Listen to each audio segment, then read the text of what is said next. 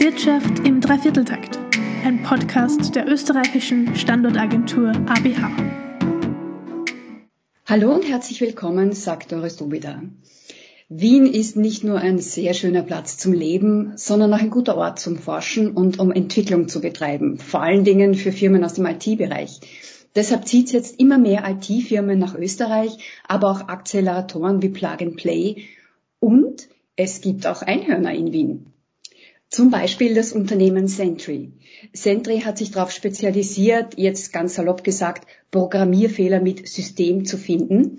Und Sentry hat vor kurzem ein ganz, ganz großes neues Investment an Land gezogen und damit ist der Unternehmenswert erstmalig über eine Milliarde gestiegen. Sentry ist damit offiziell ein Unicorn und eines der wenigen Startups mit Wien-Präsenz.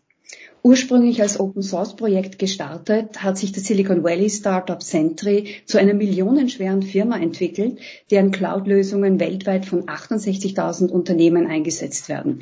Unternehmen wie Disney, Eventbrite, Supercell oder Rockstar Games. Ähm, Sentry hat Offices in San Francisco, in Toronto und in Wien. Besonders spannend dabei ist, dass zentrale Teile der Software in Wien entwickelt werden. Und Heute darf ich Armin Roncher begrüßen, Director of Engineering bei Sentry und er ist für das Büro in Wien verantwortlich. Hallo Armin. Hallo. Ähm, du bist Open Source Entwickler und Ersteller eines ganz speziellen Frameworks. Ich gehe da jetzt nicht ins Detail, ich bin keine Technikerin, gebe ich ehrlich zu. Vielleicht kannst du da ein bisschen dann Licht in die Sache bringen. Was hat dich zu Sentry gebracht und vor allem, was hat Sentry nach Wien gebracht?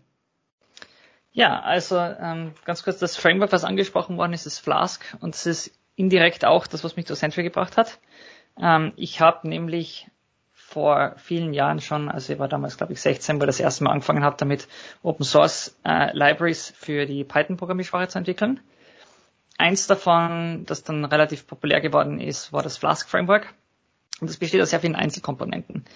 Ähm, und eine davon ist, das, äh, ist, ist eine Template-Sprache, die heißt Ginger.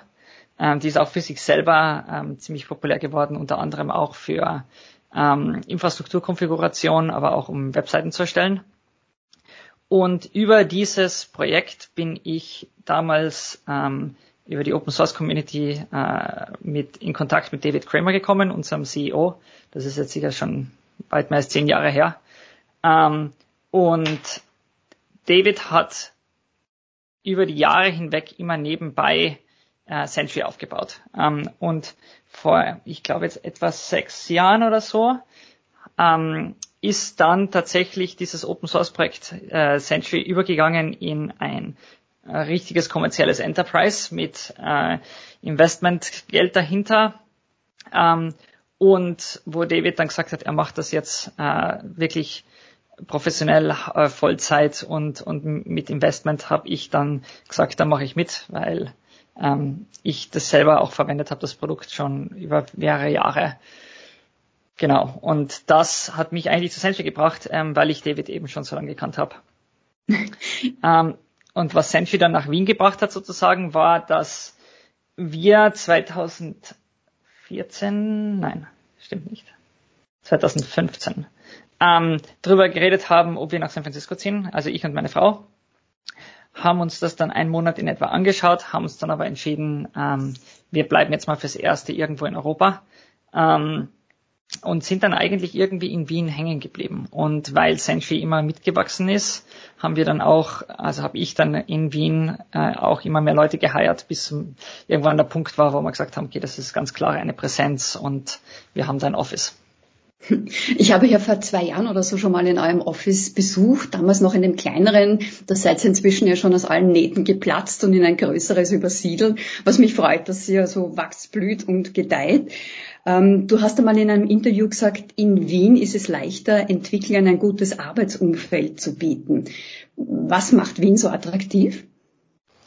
Also das Spannende ist ja in, das, in, in dem Bereich immer, weil man ja äh, eigentlich unmöglich Dinge nicht in Relation setzen kann. Also ähm, wir haben ja drei Offices, dadurch äh, haben wir auch Erfahrungswerte darüber, wie was die Probleme so sind, die man in einer Location hat und wie man damit umgeht sozusagen oder auch was die Vorteile davon sind. Ähm, Und was in Wien, glaube ich, für uns ganz gut funktioniert, ist, dass wir ähm, in Wien es schaffen, Leute, will ich mal sagen, auf Dauer dem Unternehmen treu zu halten, dass wir zumindest ähm, weiß nicht, was jetzt der beste Weg ist, das zu beschreiben, aber es ist, ähm, wir, wir machen was Spannendes. Es gibt ähm, in Wien würde ich mal sagen, generell nur eine Haupt, äh, ein, eine, eine gewisse Anzahl von Unternehmen, die sowas in der Richtung machen. Ähm, das ist natürlich ein Punkt, der für uns spielt, glaube ich, aber auch, dass es von der Kultur her in Österreich einfach viel normaler ist, unter Anführungszeichen, lang für ein Unternehmen zu arbeiten. In San Francisco hast du, oder generell im Silicon Valley hast du ähm, sehr diesen, diesen Hustle-and-Bustle-Moment, wo, wo Leute wirklich die Standarderwartungshaltung ist, dass du keine Ahnung, eineinhalb Jahre in einem Unternehmen arbeitest, bis deine Stock Options gewestet sind und dann mhm. ist du weiter. Ähm, und das ist natürlich für uns in, in unserer in unserer Branche relativ kompliziert, weil wir haben sehr komplexe technische Probleme. Wir müssen Leute über einen langen Zeitraum aufbauen. Das heißt, wenn Leute das Unternehmen verlassen, ist es natürlich immer nicht von Vorteil für uns. Und für ein Startup ist es natürlich sehr schwer, auch mit ähm, den riesengroßen Branchenriesen ähm, zu, äh, in, in, in, in, in Salary-Konkurrenz äh, zu gehen. Also in, in, in San Francisco sind die, die Gehälter, die man zahlen müsste, um die wirklich guten Leute zu halten, so exorbitant hoch, weil du ja Google, Facebook und so weiter hast. Ähm, und das kann sich ein Startup auch mit einer Milliardeninvestition sehr schwer leisten. Ähm, mit mit einer Milliarden Valuation sehr schwer leisten, weil das sind die, die richtigen Compensations, die du kriegst in den meisten Firmen, sind halt größtenteils äh, Stock. Und für ein privates Unternehmen sind es halt noch gewissermaßen Funny Money. Also das ist ja was anderes, als wenn du tatsächlich auf der Börse bist. Ähm, und das ist natürlich in Wien ist es für uns in, in dem Punkt ein bisschen leichter. Ähm, und was natürlich auch in Wien, also ich sehe auch, dass die, die, die, die Art, wie wie wir in Wien heiern, auch anders ist als in San Francisco zum Beispiel. Also ähm, wir bauen eben viel mehr Leute auf im Vergleich, weil wir auch weniger aus großen Unternehmen Leute abziehen können. Ähm, und ja, und das hat dann halt dazu auch geführt, dass wir in Wien eben ein bisschen andere Sachen bauen als in San Francisco zum Beispiel. Es ist aber generell so, ähm, dass die Österreicher eine andere Loyalität ihren Arbeitgeber gegenüber haben, äh, auch im internationalen Vergleich. Das ist schon was, was sich durchzieht. Also jetzt nicht nur äh, bei Entwicklern und in der IT-Branche, das ist auch in anderen Branchen so. Aber weil du sagst, ähm, aufbauen und, und, und hiren, ähm, ihr wachst ja laufend. Wie viele Mitarbeiter habt ihr jetzt?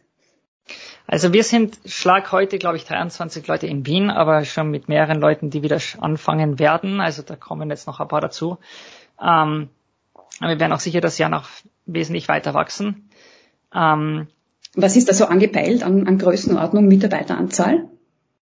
Also ich glaube, wenn alles gut geht, werden wir auf alle Fälle die 30 durchschlagen, nehme ich an. Ähm, es wird natürlich ein bisschen davon abhängen, weil wir also es, es gibt immer gewisse Größen, wo jemand wächst und dann sagt man, okay, da müssen wir jetzt irgendwie so Infrastruktur rundherum schaffen, die es vielleicht jetzt aktuell noch nicht gibt. Das kann dann dazu führen, dass man jetzt mal drüber springt und auch drunter bleibt. Ähm, aber ich gehe davon aus, und der Großteil davon wird, also wir haben eigentlich nur Entwicklung in Wien bis jetzt. Äh, wir haben bisschen technischen Support, dass wir auch mehr die äh, Zeitzonen abdecken können, weil wir das davor eigentlich ausschließlich in San Francisco gemacht haben. Ähm, aber Großteil ist, ist, ist Infrastruktur, äh, Engineering. Ich glaube, Trainings macht sie auch. Kann das sein? Äh, also Trainings für Kunden? Ja. Ja, ähm, wir haben in Wien, also man muss eigentlich sagen, was wir in Wien machen. In Wien machen wir drei Teile. Wir machen, äh, was wir nennen, die Plattform SDKs. Das heißt, wenn ich jetzt zum Beispiel ähm, ein, eine, ich bin ein Kunde, der bei Senshi ein äh, das Service nutzen will, dann binde ich in meine Anwendung ein SDK ein. Das ist eine kleine Softwarekomponente, die überwacht die Anwendung auf äh, Crashes, also auf Abstürze und andere Softwarefehler. Und diese werden dann automatisiert ins Backend geschickt. Das heißt, ich habe eine Komponente, die sitzt direkt in der Anwendung im Client. Das machen wir in Wien. Ähm, danach diese Komponente redet dann mit dem Service. Ähm, das ist Sentry, der, wir nennen das ein Ingestion-System, das machen wir auch in Wien. Und danach kommt nochmal das Processing. Das verarbeitet diesen Fehler in etwas, was ein Mensch lesen kann. Das ist auch, was wir noch in Wien machen. Das heißt, wir, wir kontrollieren eigentlich im Wiener Team diesen kompletten ersten Teil dort. Und weil wir die Plattform diese Plattform-Integrations machen, also die SDKs, haben wir eben auch äh, einige Engineers, die jetzt aktiver werden und, und, ähm, und nach außen hin ersichtlich sozusagen äh, Trainings recorden und, und auch die Dokumentation bereitstellen, dass wir die, die Erfahrung, die die Leute die die Entwickler wirklich ähm, haben in diesen Plattform-SDKs auch nutzen, um dann besser den Kunden zu vermitteln, was man damit eigentlich machen kann und wie man es konfigurieren kann. Weil wir sind ja ein Softwareprojekt, das in erster Linie von Entwicklern verwendet wird. Das heißt, unsere Kunden sind im ersten, der, der direkte Anknüpfungspunkt ist ja wieder ein Softwareentwickler. Das heißt, den Entwickler zum Entwickler bringen ist viel besser als da durch ähm, eine eigene Unterabteilung gehen, die vielleicht ein bisschen weiter davon entfernt ist. Das klingt sinnvoll. Ähm, wenn ich das richtig verstanden habe, kommt es bei der Plattform oder bei der Software in erster Linie auf Geschwindigkeit an, also auf Echtzeitinformation. Mhm, genau. Ähm, also es geht wirklich darum, dass wir auf fast allen Plattformen versuchen, diese Fehler, wie sie auftreten, innerhalb von Sekunden ins System zu kriegen. Ähm, das geht auf manchen Plattformen besser als anderen. Also zum Beispiel eine Webanwendung, wenn man sie hat und da treten Fehler auf, ähm, die kriegt man innerhalb von meistens unter zwei Sekunden durch. Ähm, komplexer wird's bei, bei Anwendungen, wo also es hängt sehr viel von der Programmiersprache ab, was wir machen können. Also wir unterstützen da aktuell sicher weit über 15 unterschiedliche Programmiersprachen und, und Systeme. Ähm, bei manchen davon ist es auf der technischen Ebene einfach sehr schwer, äh, das auch zu erreichen. Also im Konkreten zum Beispiel Mobilanwendungen. Da ist man sehr limitiert darüber, was die Plattform einem bereitstellt. Also gerade auf iOS und auf Android ist es immer wieder so, dass man mehr machen könnte, aber die Plattform sagt halt hier und nicht weiter. Und da tritt es dann ein, dass halt Latenzen dazu führen, dass es dann schon mal länger dauern kann. Ähm, aber das, die, die, die größte Nützlichkeit des Produkts kommt natürlich, wenn man Dinge sofort erkennen kann. Ähm, und das geht jetzt auch eben sehr viel in die Richtung, dass wir jetzt rein vom Error-Tracking-Prozess ein bisschen abgehen und auch sagen, wir bauen mehr in die Richtung aus, dass wir auch Performance Monitoring einbauen, weil nicht jedes Problem, was einem Entwickler wichtig ist, ist tatsächlich am Ende des Tages ein Crash oder ein Softwarefehler. Es ist auch schon ausreichend schlecht, wenn ein Kunde eine gute Minute darauf warten muss, dass sich kann ein, ein Bildschirm aufbaut, wo man dann seinen Benutzernamen und Passwort eingeben kann. Also das ist, es muss nicht komplett kaputt gehen, um eigentlich schon ein Problem darzustellen. Siehe unsere technischen Schwierigkeiten vorhin. Genau. Äh, was, ich, was ich spannend finde, ist, ähm, es gibt ja auch andere Firmen in Österreich, die sich darauf spezialisiert haben, Softwarefehler zu finden, äh, Tricentis oder Dynatrace. Ähm, warum ist gerade das ein Thema in Österreich? Sind wir da führend oder wie, wie schätzt du das ein? Also ich glaube, dass Österreich sich viel, also generell, dass sich Unternehmen in Österreich sehr, also im Vergleich sehr leicht tun, ähm, so Zulieferer zu sein oder, oder generell diese, diese Hidden Champions irgendwie. Unternehmen, die im Hintergrund sind und anderen Unternehmen helfen, erfolgreich zu werden. Ähm, das funktioniert in Österreich viel besser als zum Beispiel ein Unternehmen aufzubauen, das direkt an den Endkunden geht. Das hängt sehr viel damit zu tun, dass ähm, der Markt Business to Business leichter zu erschließen ist, als wenn ich jetzt direkt an, an, an Endkunden gehe. Ähm, vor allem, weil in Österreich man ja eigentlich immer mit dem lokalen Markt startet und dann von dort weggeht. Ähm, also das, glaube ich, ist, ist durchaus ein Grund, warum sich solche Unternehmen ähm, in Österreich, also warum von solchen Unternehmen mehr in Österreich jetzt existieren, die dann wirklich erfolgreich werden oder die eine Präsenz in Österreich haben, die, die wirklich relevant ist. Ähm, ich glaube, der zweite Teil, der auch ein bisschen dort langsam reinspielt, ist, ist tatsächlich, glaube ich, auch ein gewisses Verständnis dafür ist, dass wir da in diesem Linz, Wien, Brno und Prag-Eck tatsächlich auch Kompetenzen in dem Bereich haben, ähm, weil Dynatrace ist in Linz, ähm, wir sind jetzt in Wien, ähm, Elastic ist in Tschechien sehr verbreitet.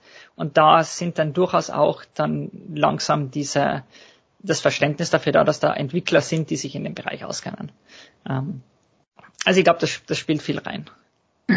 Das heißt, es ist die Mischung aus äh, Know-how, äh, Rahmenbedingungen, die dann letztendlich auch den Erfolg von, von Century ausmachen. Oder was, was macht den Erfolg von Century aus? Also ich glaube, der Erfolg von uns ist auf mehreren Ebenen. Ich, wenn ich, wenn ich sagen müsste, warum funktioniert das bei uns so gut, ähm, dann glaube ich, der größte, das, das Wichtigste bei uns ist tatsächlich nach wie vor, dass wir uns aus dem Bereich, wo wir von Anfang an, bevor wir eine kommerzielle Einheit waren, ähm, immer diese Vorteile mitgenutzt haben. Also wir waren und sind nach wie vor ein Open Source Projekt. Das heißt, ich, ich kann zum heutigen Tag nach wie vor das Produkt nehmen, auf meiner eigenen Infrastruktur installieren und sagen, ähm, das war's. Also ich, ich schicke da jetzt selber drauf. Ich habe dann natürlich den Aufwand, das zu verwalten und so weiter. Aber das hat von Anfang an dazu geführt, dass wir ähm, in sehr vielen Unternehmen drin waren, auch lang bevor wir mit einem Sales-Team reingegangen sind und gesagt haben, wir können da eigentlich auch kommerzielle, äh, kommerziell etwas bieten, was jetzt ähm, äh, was einem Unternehmen nützt. Ähm, also nur die Software installieren ist jetzt letztendlich nicht das, das Einzige. Da ist auch sehr viel Know-how dabei, das zu betreiben. Und gerade bei großen Unternehmen ist halt sehr viel sehr viel extra Leistung, die man bieten kann gegenüber der hohen Open Source Version. Ähm, aber das hat natürlich das geführt, dass dieses Produkt sich in sehr vielen Firmen verbreitet hat. Unter anderem auch in Firmen, wo ähm, wo wir zu dem Zeitpunkt äh, gar nicht in der Lage waren, eine kommerzielle Lösung anzubieten. Also konkret zum Beispiel ähm, Versicherungsunternehmen, Healthcare-Unternehmen, die haben oft so viele interne Prozesse oder Reglementierungen, an die sie sich halten müssen, die es unmöglich machen, ein Produkt extern zu verwenden. Also das muss auf der eigenen Cloud sein oder in der eigenen Infrastruktur. Und gerade für kleine Unternehmen, wie wir damals das waren, ist es natürlich schwer, in dem Markt diese, diese Lösungen von Anfang an anzubieten ähm, mit mit dem Erfolg, den wir gehabt haben, eben mit, äh, mit, mit, diesen, äh, mit der Cloud-Infrastruktur.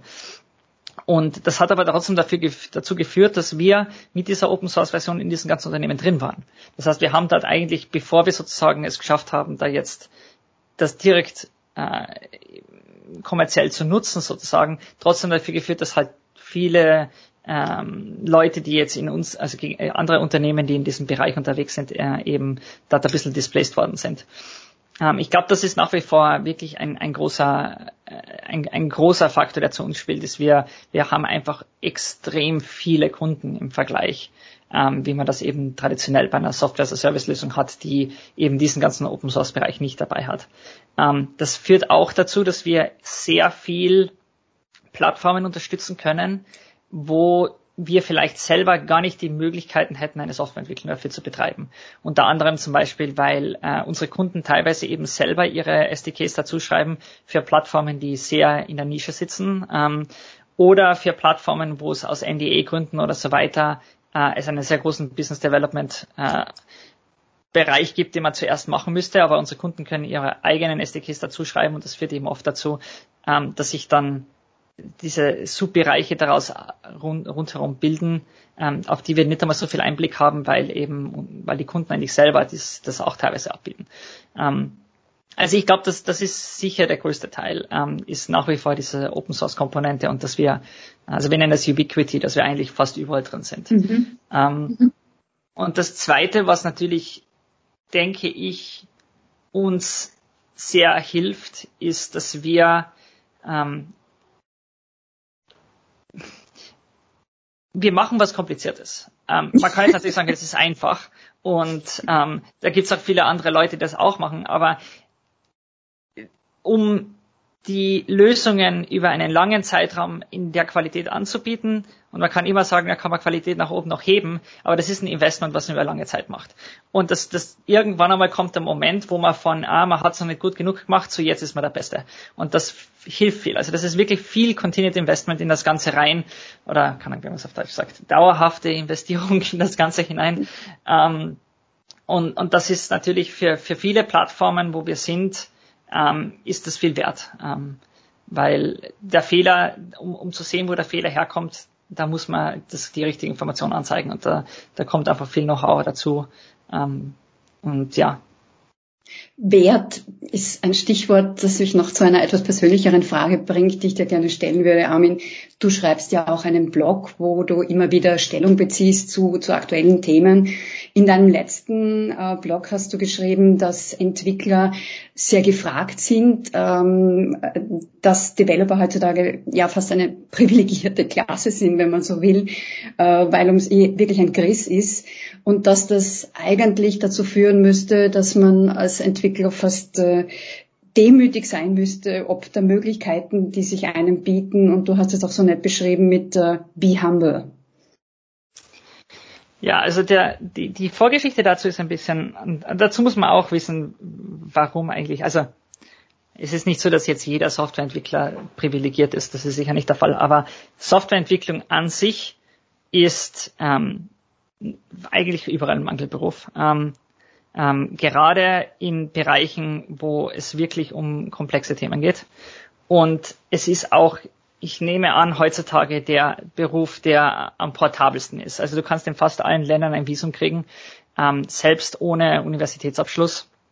Ähm, wir haben auch in Wien ähm, ein sehr international ausgestelltes äh, Team äh, von Leuten von, also wir sind jetzt gerade einmal 23 Leute, sind dennoch über, ich glaube, elf Nationen verteilt. Ähm, und das kommt natürlich mit sehr vielen Möglichkeiten, die halt viele andere Berufe nicht haben. Und im Konkreten geht es darum, dass auch gerade Softwareentwickler, die ähm, in, in Unternehmen früh drin sind, oft auch durch äh, Anteile äh, entsprechend äh, die Chance haben, wirklich ähm, gut auszusteigen. Und das hat in den letzten paar Jahren, glaube ich, durchaus dazu geführt, dass ähm, also ich merke es natürlich immer wieder auf, auf Twitter und diversen Diskussionen, dass sich eine gewisse Form von Elitismus äh, ge gebildet hat, die, des Leuten gar nicht so bewusst ist. Ähm, weil ein Softwareentwickler verdient ähm, wesentlich besser als der Durchschnitt. Ähm, und das kann man sehr schnell vergessen eigentlich. Und zum Beispiel gerade in der Pandemie ist es mir halt wirklich bewusst geworden, wie privilegiert viele von uns sind. Ähm, erstens mal dadurch, dass wir überhaupt keine Einschränkungen haben, im Homeoffice zu arbeiten. Ähm, und das ist halt etwas, was viele andere nicht haben. Also es ist sehr schnell mal, kannst du sagen, okay, äh, es ist ja alles kein Problem, ich habe da äh, ein gut ausgestattetes Homeoffice, ähm, ist, ja, ist ja kein Problem, wenn die Kinder bisschen mal zu Hause sind und dann die meisten sehen sich dann auch irgendwie systemkritisch genug, dass sie die Kinder wieder in den Kindergarten bringen. Aber das, das ist etwas, was viele andere Leute nicht machen können. Ähm, und ich habe auch immer wieder von Leuten jetzt außerhalb des IT-Felds durchaus kriege ich mehr und mehr das Gefühl, dass ähm, dass wie Entwickler sich selbst sehen und wie Entwickler von anderen Leuten gesehen wird. Also es ist jetzt vielleicht in Wien nicht ganz so verbreitet, aber wie es jetzt zum Beispiel in San Francisco ist, das ist schon, ähm, ja, Lastdenken. Das ist ein, ein sehr, sehr schönes Schlusswort. Ich danke dir, Armin. Danke für die offenen Worte. Danke auch für die interessanten Einblicke. Ich habe auch technisch wieder was dazu gelernt. Danke für das Gespräch und danke fürs Zuhören für heute. Dankeschön.